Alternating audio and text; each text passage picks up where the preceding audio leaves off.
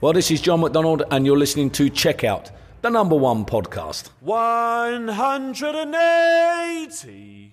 Fröhliche Weihnachten, liebe Darts-Fans, liebe Checkout-Fans. Mit einem richtig dicken Brett verabschiedet sich die Darts-WM 2021 in die Weihnachtspause. Zum Abschluss der zweiten Runde gewinnt gestern Abend Jason Lowe sensationell gegen Michael Smith. Das ist eins unserer Themen in dieser Folge von Checkout, der Darts Podcast. Während der WM melden wir uns täglich. Danke fürs Einschalten bis dahin. Wir nehmen euch jetzt mit in den neunten Tag der WM 2021. Ich bin Kevin Schult und begrüße natürlich auch heute Christian Rüdiger. Hi. Hallo Kevin, hallo liebe Zuhörerinnen und Zuhörer. Wir haben am letzten Tag vor der Weihnachtspause nochmal ordentlich was zu besprechen. Ganz genau. Wir müssen nämlich über den nächsten Top 10 Spieler sprechen, der das Turnier früh verlässt. Und ja, in dem Fall ist es wirklich die größte Überraschung der WM bislang, für meine Begriffe zumindest. Ich weiß, du hattest äh, Jason Lowe, den Kontrahenten des Bully Boy von Michael Smith, durchaus auf der Rechnung. Aber wie er das am Ende auch gespielt hat, er gewinnt 3 zu 1 und gewinnt die drei Sätze jeweils zu null. Das war dann schon eine dicke, fette Überraschung. Mich persönlich hat es ein bisschen erinnert an den Matchverlauf von Smith gegen Woodhouse genau vor einem Jahr. Also das kannst du wirklich laut sagen, Kevin. Das war fast wie eine Kopie, nur dass eben nicht Luke Woodhouse auf der Bühne stand, sondern Jason Lowe als Gegner von Michael Smith. Und man muss wirklich sagen, ähm, also ich schüttel jetzt noch mit, den, mit dem Kopf, wenn ich an die Leistung des Bully Boy zurückblicke. Was war da wirklich los? Auch gerade in der Anfangsphase. Die ersten beiden Sätze, 6 zu 0 Legs für Jason Lowe. Der Bully Boy wirft da keine 180, was ja eigentlich normalerweise seine große Stärke ist Jason Lowe wirft zu diesem Zeitpunkt oder hat zu diesem Zeitpunkt vier auf dem Tacho gehabt. Und vor allem auch äh, fand ich die Körpersprache des Bully Boy, über die wir ja so oft reden. Also diesmal muss ich ehrlich sagen, war es für mich schon nicht mehr grenzwertig, sondern das war diesmal wirklich schon drüber. Das war eine Katastrophe. Wie er mit negativen Momenten auch umgegangen ist, das hat mir überhaupt nicht gefallen. Äh, und vor allem auch, äh, was ja auch sinnbildlich dafür so spricht, ist, dass der diese Rampe, wo die Spieler ja zum, zum Walk-on und dann praktisch zum Oki gehen, die ist er ja fast zweimal komplett durchgelaufen und kehrt dann wieder zurück. Und mit Jason Lowe hast du dieses komplette Kontrastprogramm gehabt. Also das ist so ein Spieler, egal ob der 2 zu 0 führt oder 2 zu 0 in den Sätzen zurückliegt, der hat einfach den gleichen Gesichtsausdruck und er spielt das einfach runter. Und er hat das ja vorher auch im Interview gesagt, gegen die kleineren Jungs spiele ich normalerweise nicht so gut, aber wenn ich dann gegen die Big Boys spiele, aus irgendeinem Grund schaffe ich es dann, äh, mein Spiel anzuheben. Aber auf der anderen Seite dürfen wir nicht vergessen, Jason Lowe hat super gespielt. Das ist ein super Erfolg für ihn.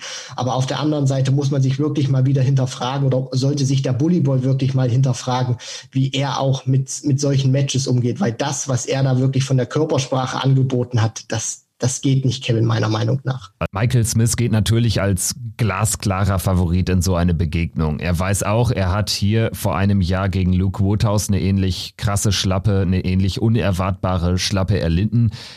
Allerdings kommt er jetzt auch nicht aus so einer ganz schlechten Form. Also man hat das jetzt nicht kommen sehen, wie zum Beispiel bei Cross gegen Van Dijvenbode, dass er, ähm, dass da der gesetzte Spieler rausgeht. Also viele hatten jetzt Michael Smith sogar mal wieder als Geheimtipp auf dem Zettel. Aber ganz ehrlich, wenn er so weitermacht, wenn er es wird ja nicht besser, was seine Körpersprache betrifft. Wenn er so weitermacht, dann sehe ich den, den Major-Titel da nicht. Also, das ist schon ziemlich bitter. Vor allen Dingen, er wird in die Halle gerufen als natürlich World Cup of Darts Finalist und natürlich als WM-Finalist 2019, aber eben auch als, als äh, former World, World Youth Champion. Und das sagt im Prinzip einiges aus. Das ist schon bitter. Die Nummer 4 der Welt, die Nummer 4 der Setzliste bei dieser WM wird als ehemaliger World Youth Champion in die Halle gerufen, weil er eben noch nicht diesen großen Titel im Herrenbereich, wenn man so will, gewonnen hat. Und so wird der auch noch lange auf sich warten lassen. Es sind die entscheidenden fünf Prozent. Bei Michael Smith spielen diese entscheidenden fünf Prozent einzig und allein im Kopf. Das kannst du dir nicht mit anschauen, wie oft der sich selbst nach gar nicht mal so schlechten Aufnahmen dann mit dem Finger an den Kopf äh, ähm, zeigt. Du zeigst da ja auch dem Gegner, dass du heute einen schlechten Tag hast, dass du mit dir selbst äh, haderst, dass du dich nicht wirklich auf dieses Match konzentrieren kannst und dass du vor allen Dingen kein Spieler bist, der nach einem 0-2 nochmal kämpferisch in diese Partie reinkommt und sich äh, vielleicht doch noch ähm, diesen Sieg schnappen kann, an den Sieg glaubt. Er hatte diesen einen Moment, wo er als Low bei 28 Reststand ein Dart auf Doppel 8 bekommt zum Satz, den holt er sich, den dritten Satz, aber danach war dieses Momentum ja komplett verflogen. Definitiv. Und das war ja auch wirklich so ein Moment, äh, was, glaube ich, auch den Spielverlauf von ihm auch sehr gut dargestellt hat. Da hat er sich wirklich auf letzter Rille gerettet. Der hat da 64 Rest, wirft den ersten in die Eins, hat dann 73 und weiß, er muss dann mit dem zweiten das Triple treffen. Und das spielt er ja, dann muss man ja auch sagen, mit den zwei Darts dann Triple 19 und Doppel 8 überragend zu Ende. Und äh, ja, das, das war dann auch so ein, so ein Mix aus kämpferischem Schrei und äh, auch wieder irgendwie negativer Körpersprache, so nach dem Moment, äh, warum hast du das nicht früher gemacht? Warum jetzt erst? Und ähm, das war eigentlich auch so ein Moment, wie du ansprichst, Kevin. Er hat ja dann eigentlich wirklich dieses gute Gefühl auf seiner Seite. Mit dem Rücken zur Wand produziert er so einen wichtigen Moment nach einem katastrophalen ersten Dart und ist wieder eigentlich dran. Eins zu zwei in den Sätzen hat Jason Lowe jetzt auch wieder äh, zurückgebracht. Er musste dann wieder drei Lecks gewinnen und hat eigentlich wirklich das Momentum so auf seiner Seite, meiner Meinung nach. Und da hat man dann aber auch gesehen im vierten Satz, auf was für einem zerbrechlichen Fundament sein Spiel steht. Also der kann, habe ich so wirklich das Gefühl, der kann den neuen Data spielen und wenn der sich dann hinstellt, danach, nachdem er den neuen Data gespielt hat und wirft mit der Aufnahme danach eine 26 oder irgendwie eine, eine 60, dass er dann im Kopf wieder anfängt und sich sagt, warum werfe ich jetzt nicht wieder eine 180 hinterher und sich davon runterziehen lässt. Also der, der lässt sich von einzelnen Aufnahmen so sehr beeinflussen und ich habe teilweise sogar den Eindruck, der nimmt das persönlich. Also der geht mit sich, finde ich, auch ein bisschen zu hart ins Gericht. Und gerade so eine Partie zeigt eigentlich auch, was Darts für ein mentaler Sport ist. Also was der für ein Talent hat, wissen wir alle. Und ich stimme dir auch vollkommen zu. Wir haben alle gesagt, er ist so brutal jung. Für einen Dartspieler ist er auch noch brutal jung. Der wird irgendwann einen Major gewinnen. Aber wenn der so weitermacht, dann sehe ich das ähnlich wie du, Kevin, weil mit so einer Einstellung kannst du dann nicht die WM gewinnen, kannst du nicht das Matchplay gewinnen. Und deswegen, der muss sich im Kopf wirklich ein bisschen sortieren. Und ich hoffe, dass er dieses Match genauestens analysiert und vielleicht sucht er sich ja irgendwie ein bisschen Unterstützung bei einem Mentalcoach oder mit, mit irgendjemand, aber er muss das wirklich verbessern, weil so, äh, das ist jetzt zum zweiten Mal hintereinander bei der WM passiert und das hat sich auch durchs Jahr 2020 gezogen. Nur dieses Mal war es wirklich extrem und mit Jason Lowe hast du ja auch einen Gegner gehabt, der ihm wirklich kein Futter geboten hat, der, der ein Pokerface aufsetzt. Also das, da kam dann auch wirklich eins zum anderen über jeden Zweifel erhaben ist der Bully Boy einer der besten Spieler auf dem Circuit. Der kann jeden schlagen, der kann jeden sogar zerstören. Innerhalb von zehn Minuten kann der einem äh, vier, fünf Lecks äh, vor die Lunte knallen. Also Michael Smith braucht eben jetzt einen vernünftigen Mentaltrainer. Er braucht etwas für den Kopf, was ihm gut tut, was ihn dann auch auf der Bühne so ein bisschen abschalten lässt und diese ganzen negativen Vibes eben nicht an sich herankommen lässt. Und Jason Lowe ist ja im Prinzip das totale Gegenbeispiel. Unfassbar lockerer Spieler, auch wie er sich am Ende dann freut. Das ähm, war irgendwie auch sinnbildlich. Ich meine, das ist bei seinem WM-Debüt im auch schon hohen Alter über 40 Jahre sein größter Sieg letztendlich ähm, bislang gewesen und ja, er bald einmal die, die Faust und das war's dann auch. Also dem hat man eben zu keiner Phase der Partie irgendwas angemerkt, sowohl positiv als auch negativ nicht. Absolut nicht. Und ich habe mich da auch so ein bisschen immer, ähm, ja, so an Gary Anderson auch ähm, erinnert gefühlt. Das ist ja auch derjenige, der ja Smith gerade in der Anfangsphase seiner Karriere unterstützt hat. Wir wissen ja, Anderson ist zum Beispiel einer, wenn der im Spiel nicht drin ist und dann macht der Gegner irgendetwas, was ihm nicht passt, meinetwegen zu viel, zu viel Posen auf der Bühne, zu extravagante Jubel, ähm, Arien das hat man ja in der Vergangenheit auch immer so bei Anderson gesehen, der wird dann plötzlich auch sauer und äh, kann sich dann auch an diesen Momenten des Gegners hochziehen, weil ihm das eben nicht passt, wie sich sein Kontrahent verhält. Und dann spielt Anderson plötzlich besser, weil er böse ist. Und bei Michael Smith ist es ja so, der ist die ganze Zeit wirklich nur mit sich beschäftigt. Also der, der, der kann sich auch oder der, der konnte sich ja auch nicht an diesem Jason Lowe reiben, weil das so ein krasses Gegenteil, äh, Gegenbeispiel, so ein krasses ähm, Kontrastprogramm zum Bullyboy eben ist. Der steht da, als wenn er auf den Bus warten würde. Der kann 10-0 führen, der kann 10-0 zurücklegen, in Legs, in Sätzen, weiß der Geier was. Der hat wirklich den gleichen Gesichtsausdruck und ähm, dieses, dieses Faustbein, was du ja dann auch angesprochen hast, das war ja für ihn schon eine Gefühlsexplosion und ich finde, das war auch dann für, für den Bullyboy, gerade auch für seine Gefühlslage an diesem Tag, der vollkommen falsche Gegner, weil er hatte eben nicht diesen Moment, wie Gary Anderson vielleicht auch mal in der Vergangenheit bei ein paar Spielen hatte, wo er sich mal wirklich am Gegner reiben konnte und dann diese, diese negativen Gefühle, dieses Sauersein auf sich beiseite legen kann und dann Sauersein auf den Gegner erzeugen kann. Das, das hatte Michael Smith nicht, weil Jason Lowe mit seiner Art und Weise, wie er spielt, ihm überhaupt keine Angriffsfläche bietet.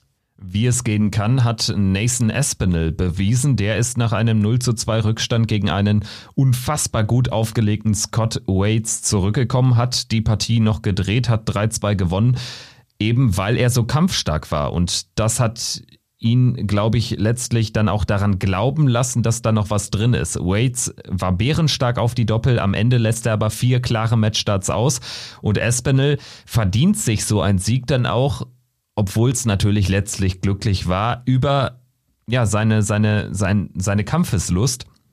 Insofern kann man nur sagen, von einem Nathan Espinel kann sich der Bully Boy was abschauen. Auf jeden Fall. Und äh, vielleicht ist auch immer so ein Stückchen Demut auch ganz gut. Nathan Aspinall hatte das ja auch vor seinem Match bei den Kollegen von äh, Sky Sports gesagt. Er hatte eben ja auch ganz andere Zeiten schon im Leben. Ich meine, wir dürfen uns auch, mal dran erinnern, bevor der das WM-Halbfinale 2019 gespielt hat, wo er ja Price in Runde zwei damals schlagen konnte, der als äh, frischer Grand Slam Champion damals in den Alexandra Palace reiste, äh, lief das überhaupt nicht gut bei Nathan Aspinall. Der hat ja wirklich nahezu im Vergleich zum, zum jetzigen Standard, was er ja auch spielt und zu dem Preis geht, nahezu nichts eingespielt in der Hinsicht. Und äh, da war das Leben, sage ich mal, noch nicht so schön, wie er es jetzt führt. Und der, der weiß eben auch, wie das äh, sich auch anders anfühlt. Und der hat auch, glaube ich, eine ganz andere Mentalität. Das ist auch so ein Wadenbeißer, ein harter Arbeiter, der, der, der gibt einfach nicht auf und belohnt sich dann natürlich auch, gerade auch für, für so eine Partie wie gegen ähm, Scott Waits. Wir gehen ja dann auch, denke ich mal, glaube ich, noch gleich ein bisschen schärfer in die Analyse rein in das Match, Kevin Kevin. Aber erstmal overall muss man ja sagen, Aspinall lief ja auch den größten Teil immer wieder hinterher. Und man muss ja dann auch wirklich sagen, ich meine, Darts ist äh, eine Sportart, wo du nicht von Unforced Errors äh, Titel gewinnen kannst, wie im Tennis zum Beispiel, oder von Eigentoren profitieren kannst. Natürlich hat Waits die Dinger vorbeigesemmelt, aber Aspinall muss das Doppel dann alleine treffen und eigenständig treffen und das hat er gemacht. Und man muss dann auch am Ende sagen, äh, es war nicht sein bestes Spiel, aber er hat gekämpft wie ein Stier und sich dann auch diesen Sieg so verdient. Ja, als Espinel sich den dritten Satz gesichert hat, da hat man schon gesehen, der glaubt noch dran. Und wir haben es jetzt auch im Turnierverlauf häufiger beobachten können, dass Spieler aus einem 0-2 Rückstand, gerade auch favorisierte Spieler, nochmal äh, zurückkommen können. Und dann spielt er wirklich einen klasse vierten Satz. Äh, der war zwar nicht sonderlich hochklassig, aber er hat da eine 100% Checkout-Quote, während Scott Waits äh, bei sechs Versuchen nur einmal trifft. Und da ging dann eben diese bis dato echt gut gute Checkout-Quote allmählich runter. Und dann gehst du natürlich als Scott Waits auch mit einem schlechten Gefühl in diesen fünften Satz. Da wiederum gab es dann aber auch immer wieder Möglichkeiten. Espinel hat ja was angeboten, sei es durch äh, schwächere Scoring-Phasen oder eben durch, durch äh, Fehler auf die Doppel.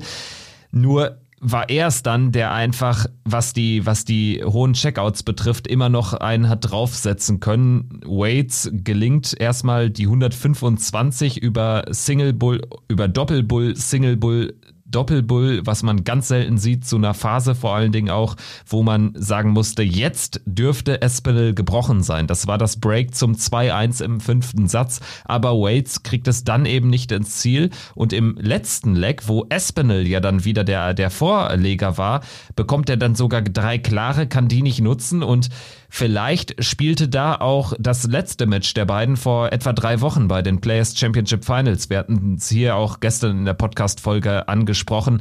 Vielleicht spielte dieses Match auch eine Rolle, denn da hat Scott Waits auch mindestens fünf oder sogar sechs Matchstarts gegen Espinel liegen gelassen und an sowas erinnert man sich vielleicht dann auch, wenn man da die, die Zeit hat und auch die Meter machen kann auf dieser langgezogenen Bühne und weiß, jetzt kriege ich gleich meine Chance. Ja, vielleicht rattert dann der Kopf nochmal ganz besonders.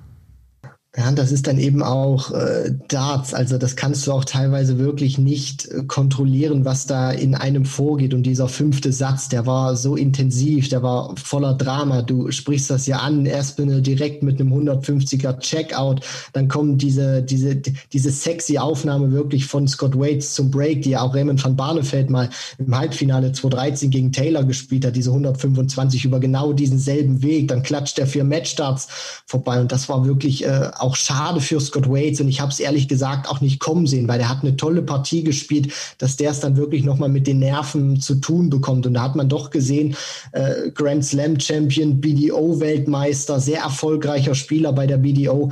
Äh, dass die PDC dann doch noch mal was anderes ist und er auch ins Überlegen kommt. Ich kann hier einen Top 10 Spieler rausnehmen bei meinem Debüt in Runde 2 und das auch noch verdient, nicht irgendwie äh, weil ich mir das ein bisschen ergaukelt oder ermogelt habe, sondern weil ich das wirklich alleine geschafft habe.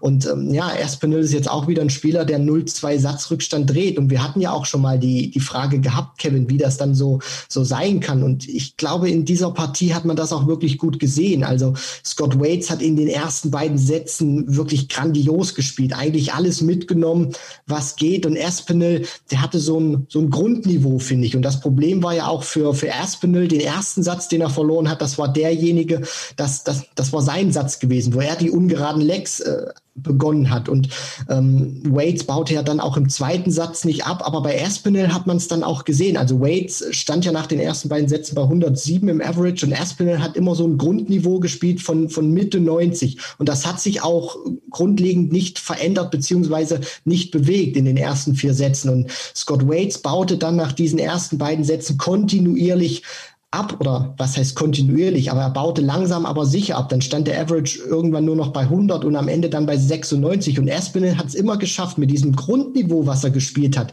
ähm, in der Partie zu bleiben, sich dann auch durch bestimmte Momente sich dann wieder zurückzukämpfen und Scott Waits hat dann dieses Niveau nicht transportieren können und das wurde ihm dann hinten raus auch zum Verhängnis, gerade dann auch, weil natürlich Nathan Aspinall sehr gut gekämpft hat und sich nie aufgegeben hat. Und äh, ich denke, wir sind äh, sicher, dass so ein Sieg natürlich ganz besonderen äh, Boost geben kann. Espinel trifft in der dritten Runde dann auf Vincent van der Voort. Er ist in einer Section mit Gervin Price. Das ist ein mögliches Viertelfinale. Also ja, da ist schon ordentlich Feuer drin in diesem Segment des Draws. Wir schauen dann jetzt auf die sechs weiteren Begegnungen dieses neunten WM-Tages. Am Nachmittag haben sich ausnahmslos die, Favori die Favoriten beziehungsweise die gesetzten Spieler durchgesetzt. Ricky Evans gewinnt nach Satzrückstand mit 3-1 noch gegen Mickey Mansell, hat wirklich mit Beginn von Satz 2 keine Probleme mehr gegen den Nordiren. Gary Anderson schlägt Madas Rasma 3-1. Das war fast ein bisschen knapper, als man erwarten konnte, Fragezeichen, oder hattest du schon mit einem eher krickeligen Auftritt von Gary Anderson gerechnet, nachdem er ja zuletzt auch in Quarantäne war, weil er Kontakt zu einem Corona-Positiven hatte? War für mich ehrlich gesagt auch schwierig einzuordnen. Gary Anderson. Man wusste in 2020 nie so wirklich, was man bekommt. Und jetzt auch ähm, die Geschichte natürlich auch, dass das Knie Probleme bereitet, das linke bei ihm. Dann diese, ähm, ja, jetzt Quarantänezeit, die er, in die er sich auch begeben hat. Match verschoben. Madas Rasma, schwierige erste Runde, hat eigentlich nichts zu verlieren. Also äh, ich war wirklich gespannt, wie sich Anderson präsentiert. Und ich muss ehrlich sagen, mir hat er gut gefallen. Also er hat mich jetzt noch nicht restlos grandios überzeugt. Aber ich fand vom, vom Scoring her war das ähm, teilweise wirklich gut von Endo. Ähm, er war, finde ich, schwankend unterwegs. Also man hat schon gesehen, äh, er hat noch ein paar Konstanzprobleme. Die Kluft war auch manchmal ein bisschen groß bei ihm zwischen den Lecks, die er gewinnen konnte. Da waren Lecks unter 15 dabei, da waren aber auch welche über 20 dabei. Also es war Licht und Schatten. Das 161er Checkout war zum Beispiel noch gut, aber alles in allem wird würde ich sagen, es war ein guter Auftritt von Gary Anderson, aber noch nicht mehr und nicht weniger. Wahrscheinlich auch ein dankbarer Aufgalopp. Er wurde teilweise echt gefordert, aber Rasma hat dann auch zu viel liegen gelassen, um wirklich ein Upset äh, zu schaffen, wie das zum Beispiel jetzt Jason Lowe gelungen ist oder auch einem Dirk van Dijvenbode.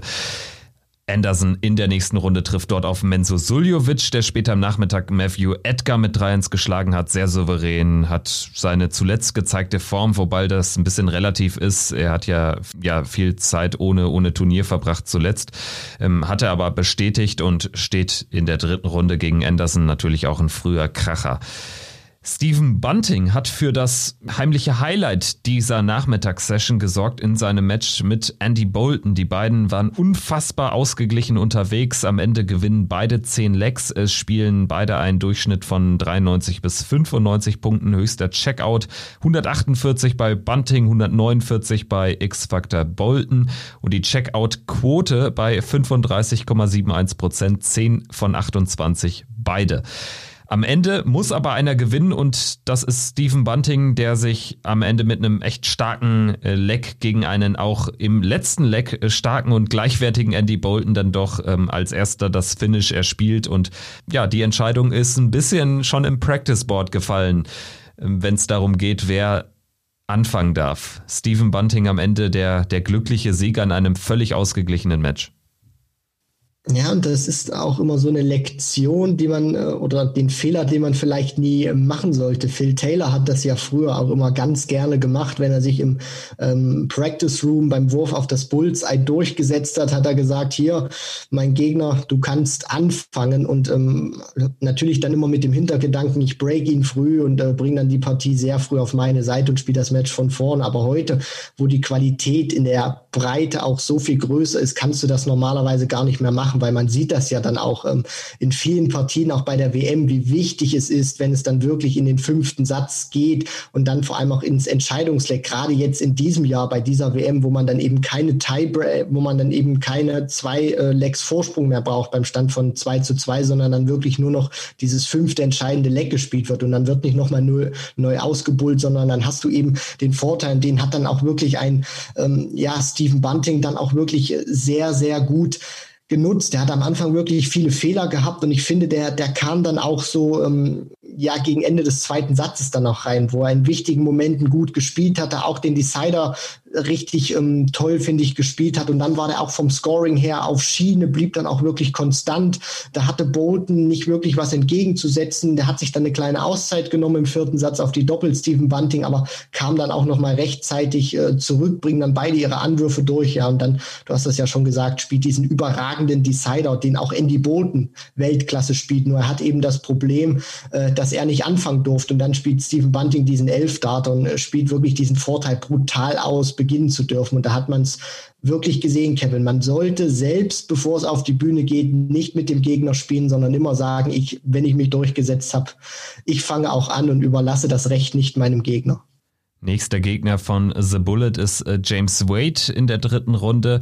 Da wird natürlich dann nochmal eine Leistungssteigerung vonnöten sein. Er hatte so ein paar echt gute Momente, auch wie er dann dieses äh, Finish mit zwei Darts auscheckt im entscheidenden Leg. Das habe ich äh, Stephen Bunting in der aktuellen Phase seiner Karriere nicht unbedingt zugetraut, aber gegen James Wade wird es natürlich jetzt nochmal eine ganz andere Geschichte. Schauen wir auf die äh, zwei weiteren Begegnungen in der Abendsession. Da haben sich auch die Favoriten, die gesetzten Akteure durchgesetzt. Zum einen Dave Chisnell, der 3-1 gewinnt gegen Keegan Brown und zum anderen Jermaine Fatimena, der 3-1 gewinnt gegen den PDPA-Qualifier Nick Kenny. Vielleicht äh, zunächst ein paar Wörter zu Chisnell gegen Brown. Brown ist gut reingekommen, gewinnt den ersten Satz mit 3-2, hat einen Dart, um sogar 2-0 in Führung zu gehen. Das gelingt ihm nicht. Chisnell gleicht aus und ist danach der alles dominierende Akteur in der Partie. Von Keegan Brown kam ab Satz 3 fast nichts mehr. Und das war auch eine Partie, die sehr schön verdeutlicht hat. Wir reden ja auch immer wieder über ähm, den Vorteil, anwerfen zu können. In den ersten beiden Sätzen gab es ja keinen Break, weder von Chizzy noch von äh, Keegan Brown.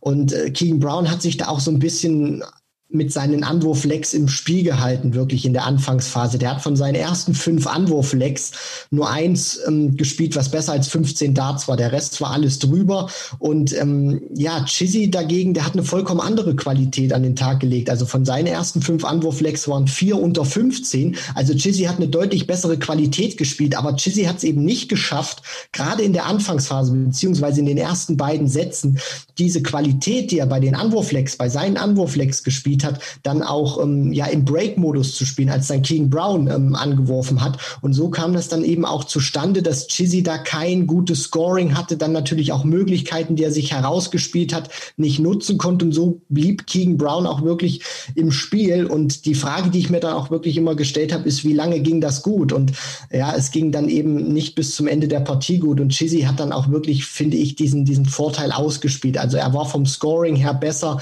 hat dann auch ähm, am Ende sich das äh, nicht mehr nehmen lassen. Er ist zwar nicht über die Ziellinie, Ziellinie gerannt, sondern ein bisschen mehr gelaufen, aber dieser Sieg geht wirklich in Ordnung, weil er für mich der deutlich konstantere Spieler in dieser Partie war. Nächster Gegner für Chizzy ist dann Danny Noppert, der in seinem ersten Spiel gegen den Südafrikaner Carol Lissen gestern, vorgestern keine gute Leistung gezeigt hat. Da ist Chisnell also klarer Favorit. Über eine Partie sprechen werden jetzt noch ganz kurz. Wie eben erwähnt, Vatimena ebenfalls 3-1-Sieger gegen Nick Kenny. Am Ende muss man hier sagen, Vatimena ist der reifere Spieler, der bessere Spieler, der erfahrenere Mann. Aber so ein paar Michael Smith-Vibes sind da schon zu erkennen. Das ist mir manchmal auch echt zu negativ.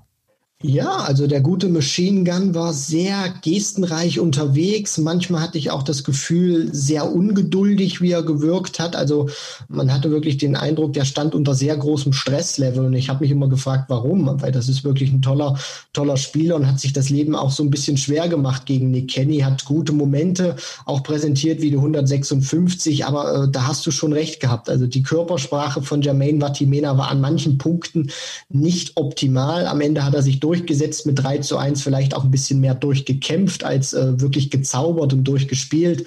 Aber jetzt steht er in der nächsten Runde und danach hat man ja auch gesehen, er hat sich wie Bolle gefreut, dass er jetzt in Runde 3 ist und spielt da dann gegen den dann doch eher bedächtiger und langsamer spielenden Dimitri Vandenberg. Die Partie gibt's direkt in der ersten Session der dritten Runde am Sonntag, 27. Dezember. Da geht das Turnier ja weiter. Die PDC hat in diesem Moment äh, den genauen Spielplan veröffentlicht für die dritte Runde. Und wenn ich da mal reinschaue, da erwartet uns schon an dem Sonntagabend eine Mega-Session mit Cullen gegen Clayton. Das ist so ein bisschen Aufwärmprogramm für Peter Wright gegen Gabriel Clemens und danach, danach Michael van Gerven gegen Ricky Evans. Ansonsten haben wir ähm, das Match von Gervin Price gegen Brandon Dolan, äh, Gary Anderson gegen Menzo Suljovic am Montagabend in der, in der Session. Dave Chisnell übrigens spielt dann erst am Dienstag, den 29. Dezember im letzten Drittrundenspiel gegen Danny Noppert. Soweit, so gut. Und ich würde sagen, bevor wir jetzt äh, schon zu weit äh, vorgreifen auf die Zeit nach Weihnachten, lass uns lieber so eine Art kleine Bilanz ziehen von dieser zweiten Runde. Wir haben haben die 32 äh, gesetzten Spieler alle einmal gesehen. 26 sind noch im Turnier, das heißt nur sechs gesetzte Akteure sind ausgeschieden. Das ist eine ziemlich kleine Quote oder eine ziemlich kleine Anzahl. Im Vorjahr waren es acht Spieler. Aber von diesen sechs Gesetzten, die rausgegangen sind, sind drei Top 10 Leute raus. Michael Smith, Rob Cross und Ian White. Ja, was ziehst du für Erkenntnisse aus dieser zweiten Runde? Kevin, äh, das fällt mir mal ein bisschen äh, schwierig einzuordnen, weil wir haben sie jetzt natürlich alle gesehen. Man muss natürlich auch immer gucken, auf wen sind die denn getroffen? Also Ian White, der hat ja gegen einen Kim Heibrechts gespielt, der in dieser Form, wie er sich präsentiert hat, muss ich ganz ehrlich sagen, war es ein sehr ungünstiges Los für Ian White.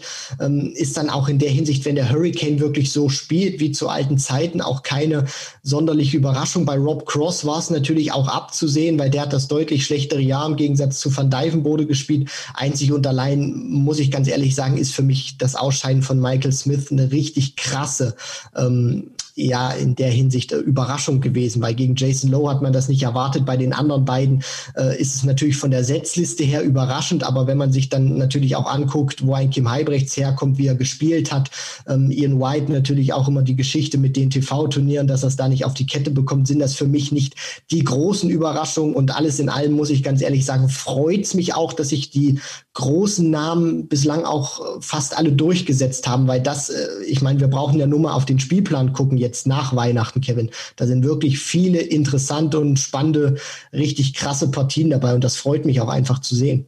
Ja, und wenn wir ähm, auf das Draw schauen, dann haben wir gleich zwei der vier Sections oder der vier Viertel, wo noch kein Gesetz daraus ist. Das heißt, ganz oben spielt die 1 gegen die 32, die 16 gegen die 17, die 8 gegen die 25, die 9 gegen die 24. Also alles erwartbar, aber das bedeutet auch, dass es da das ein oder andere Kracherduell schon früh im Turnier geben wird. Die Section 2, die finde ich äh, sehr interessant, fast am interessantesten, weil da ziemlich viele Spieler weit gehen können, vielleicht auch ziemlich überraschende Leute ganz weit gehen können. Auch hier wird ein Halbfinalist ermittelt. Jason Lowe spielt gegen Devin Peterson. Da ist die Frage, kann Lowe nochmal an diesen starken Sieg über den Bully Boy anknüpfen? Devin Peterson wird sicherlich auch nicht ganz unzufrieden sein, dass er eben nicht am Bully Boy vorbei muss. Dann haben wir Gary Anderson gegen Menzo Suljovic. Beides ein paar Sorgenkinder der letzten ein, eineinhalb Jahre, aber beide scheinen sich auch gefangen zu haben rechtzeitig.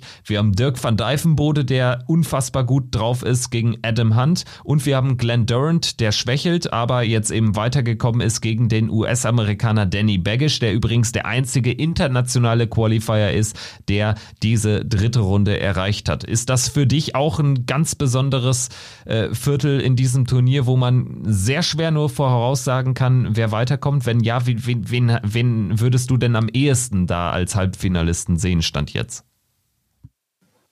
Ja, das ist natürlich immer eine sehr gute Frage und ein großer Blick in die Glaskugel, äh, Kevin, weil man kann auch, finde ich, immer relativ schwer beurteilen, wer es dann wirklich macht. Natürlich ist für mich Devin Peterson oder hat sich für Devin Peterson die Ausgangslage jetzt verbessert, wenn man mal bedenkt, dass äh, die eins bis drei der Setzliste von Gavin Wright Price sind natürlich noch drin, aber die vier mit Michael Smith hat sich verabschiedet und das heißt natürlich auch, er umgeht diesen ja, äh, vierten Setzplatz Devin Peterson und spielt jetzt eben, wie du schon angesprochen hast, gegen Jason Lowe. Und das, äh, ich will jetzt nicht sagen, ist ein Freifahrtschein in ins Achtelfinale.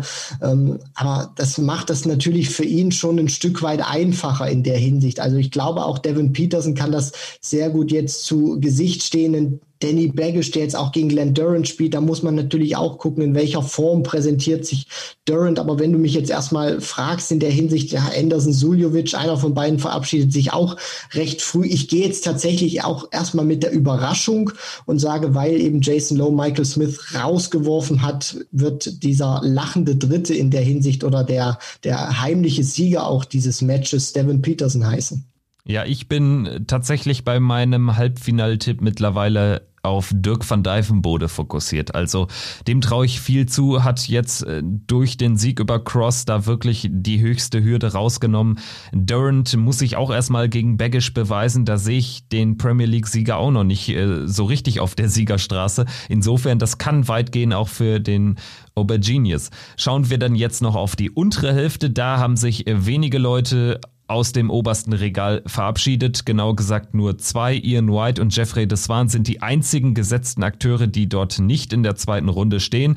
Lustigerweise treffen deren Bezwinger Kim Halbrechts und Ryan Searle aber aufeinander, sodass ein ungesetzter auch in der unteren Hälfte definitiv in der vierten Runde dann steht ja, Gabriel Clemens bekommt es mit Peter Wright zu tun, auch schon oft hier im Podcast jetzt besprochen. Ich denke, Gervin Price hat ein machbares äh, Los, wenn man so will, mit Brandon Dolan. José de Sousa könnte danach warten, der muss erst Mervyn King bezwingen. Dann haben wir Nathan Espinel, der jetzt äh, nach diesem Comeback-Erfolg auch äh, natürlich guter Dinge sein wird, aber auch gegen Vincent van der Voort durchaus starken Kontrahenten vor der Lunte hat ziemlich viel drin in dieser unteren Hälfte und bis auf Price Dolan, was für mich eine klare Angelegenheit ist, äh, sehe ich da fast überall Überraschungspotenzial. Also wenn wir uns mal die Namen so anschauen, da kann meiner Meinung nach auch wirklich jeder jeden schlagen, bis auf Price Dolan. Da müsste Price, glaube ich, schon ein bisschen sehr abfallen. Aber der Rest, wenn sie wirklich auf Schiene sind, haben das Spiel, um den jeweiligen Gegner dann auch zu bezwingen. Und ähm, ich finde das auch wirklich sehr interessant, gerade auch in dieser Section, wo wir dann auch einen Peter Wright haben, einen James Wade, einen Gabriel Clemens, äh, dass ich da sogar, weil du hast mich ja auch in der oberen Hälfte nach einem Halbfinaltipp gefragt, da habe ich Devin Peterson gesagt, unten nenne ich jetzt mal zwei, die dann gegeneinander spielen würden. Also ich bin mir Stand jetzt, sagt mir mein Bauchgefühl, auch wenn ich Peter Wright als Weltmeister getippt habe, Mission Titelverteidigung, dass ich doch James Wade im Halbfinale sehe und der tatsächlich nicht auf Gervin Price meiner Meinung nach trifft, Stand jetzt, sondern auf Nathan Aspinall, weil ich da auch einfach wirklich mit meinem Bauchgefühl gehe, Kevin. Der hat jetzt diesen heftigen Moment gegen Scott Waits überstanden und wir wissen alle, was mit solchen großen Spielern auch teilweise passiert, was solche Momente auslösen können. Frag mal Peter Wright aus dem vergangenen Jahr gegen Noel Malikdem, der übersteht auch früh Matchstarts in seinem Auftaktmatch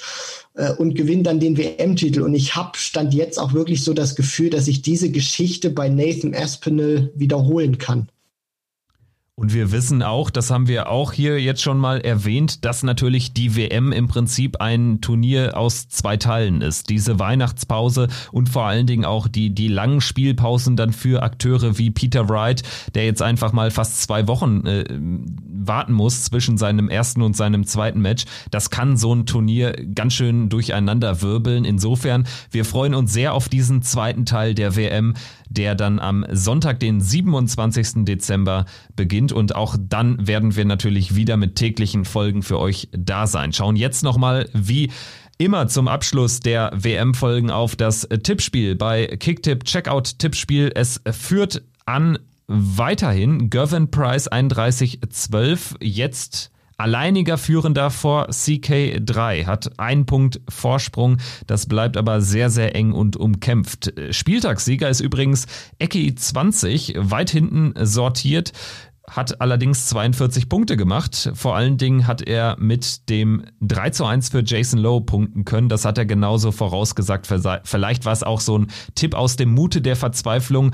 Und Christian, vielleicht ist das auch jetzt für uns die Möglichkeit, nochmal ähm, ja, den einen oder anderen Platz gut zu machen. Es sieht für uns beide nicht so wirklich gut aus, aber ja, vielleicht tippe ich jetzt einfach mit dem Mute der Verzweiflung einfach mal auf Gaga Clemens und auf Ricky Evans oder so.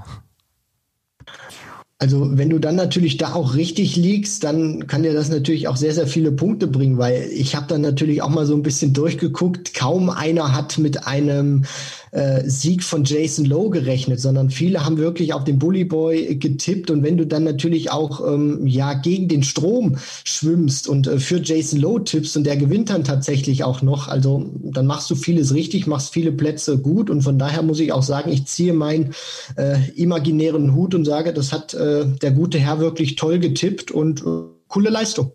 Ja, wir ziehen unseren imaginären Hut und setzen jetzt einfach mal die imaginäre Weihnachtsmütze auf. Frohes Fest euch allen, habt schöne Weihnachtsfeiertage und dann geht's weiter mit den Darts. Geile Zeit, macht Spaß mit euch. Bis dahin, ciao.